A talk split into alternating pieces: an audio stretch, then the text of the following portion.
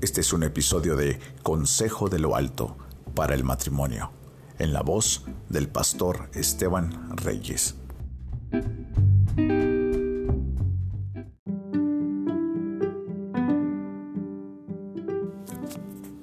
Te saludo con el gusto de siempre. Soy el pastor Esteban Reyes. Este es un segmento más de Consejos de lo Alto para el matrimonio.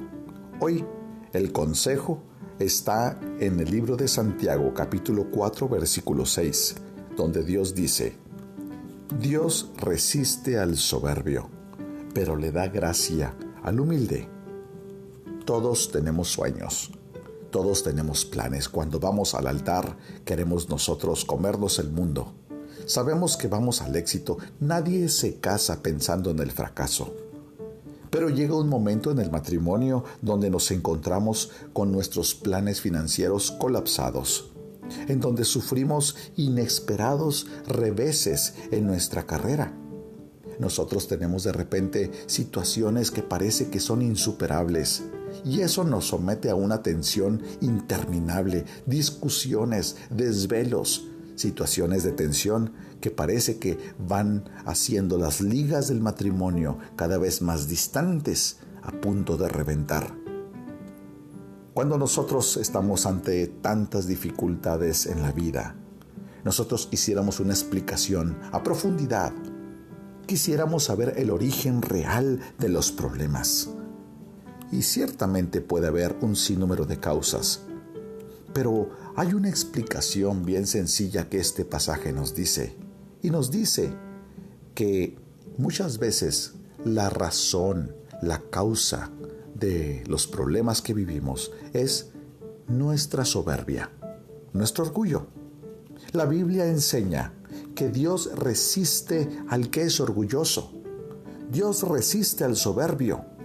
Cuando el orgullo, la soberbia entra y posee nuestros corazones, Dios bloquea nuestro avance, Él frustra nuestros planes y nos deja dar vueltas en nuestro propio eje y no nos permite llegar a ninguna parte. Es exactamente como cuando el pueblo de Israel estaba resistiendo el, ser dirigidos por Dios, cuando cuestionaban el liderazgo de Moisés. Cuando el pueblo de Israel cuestionaba por qué Dios les había sacado de la tierra de esclavitud de Egipto donde podían comer grandes verduras y grandes frutos, para ir al desierto y pasar meses interminables bajo el sol. Pero lógicamente olvidaron la, columna de nube que les tapaba. Olvidaron esas noches frías que eran calentadas por la columna de fuego. Sin embargo, cuando recordaban los manjares aparentes de Egipto, se olvidaban del Dios que les proveía el maná del cielo. Muchas veces nosotros estamos iguales y Dios nos resiste. El pueblo de Israel tuvo que dar vueltas y vueltas en una pequeña porción de tierra, caminando por el desierto, aparentemente sin un destino, por 40 años, por razón de su orgullo, por razón de su rebeldía, por razón de su falta de quebrantamiento.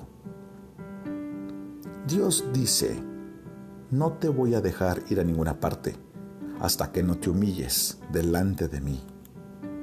Podemos nosotros pasar unas dificultades particulares fuertes en nuestras vidas, donde pareciera que no entendemos por qué la calamidad parece que se apila una sobre otra y nos recuerda la vida de Job cuando venía en un día y recibió malas noticias y no acababa de hablar uno cuando venía otro con malas noticias. Parece que a veces así está nuestra vida. Pero al final de este tiempo difícil, si tú eres un hijo de Dios, siempre te darás cuenta que es Dios el que ha estado trabajando a través de las circunstancias para quebrantarte. Dios nos dice a nosotros que lo busquemos en oración, que clamemos a Él. Solamente cuando empezamos a buscar a Dios, juntos, en quebrantamiento, en humildad, es cuando se alcanza a ver la luz al final del túnel y Dios así lo permite. Nosotros no deberíamos pensar que todos los problemas de la vida son causados por el orgullo Pero hay una realidad. Si nosotros no estamos orando, si no estamos presentando a Dios nuestra causa, si no le estamos buscando y diciéndole, declarándole con nuestra búsqueda que nosotros estamos dependientes de Él, que le necesitamos, seguramente es porque ya nos hemos deslizado hacia el orgullo. Seguramente es porque nuestro corazón está inflamado de soberbia. Cuando estamos en una discusión con nuestro, con nuestro, nuestro cónyuge, por lo regular queremos salir bien librados. Queremos tener la, la razón. Queremos que la otra persona pida perdón, pero jamás consideramos que nosotros somos los equivocados. Jamás consideramos el poder bendecir a la otra persona dando la razón, cuando a veces y muchas veces sabemos que la tiene. La razón de muchos problemas en el matrimonio es la falta de humildad.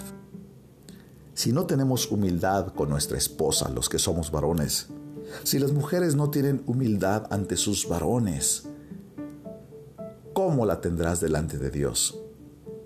Puede ser que el domingo vas a la iglesia vestida o vestido adecuado para presentarte ante los demás hermanos. Puede ser que tú vayas con una Biblia bajo el brazo, demostrando piedad. Pero la verdadera piedad está en tu casa, con la humildad. Yo te puedo decir algo.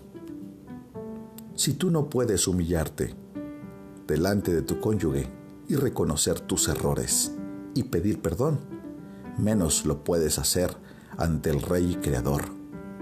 Tú puedes ir el domingo y levantar las manos a la iglesia, pero el resto de la semana tener un corazón de hierro, en donde Dios no habita ni en un centímetro.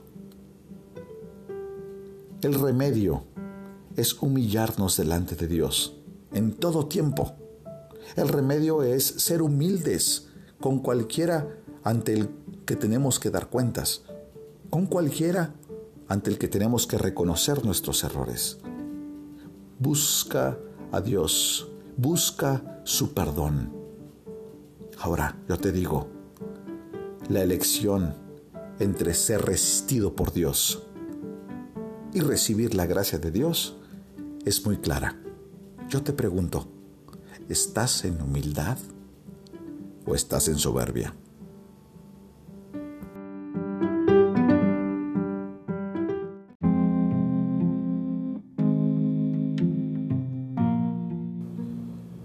Consejo de lo Alto para el Matrimonio es una producción de Ministerios La Gracia, desde Ciudad Juárez, Chihuahua, México, para el mundo.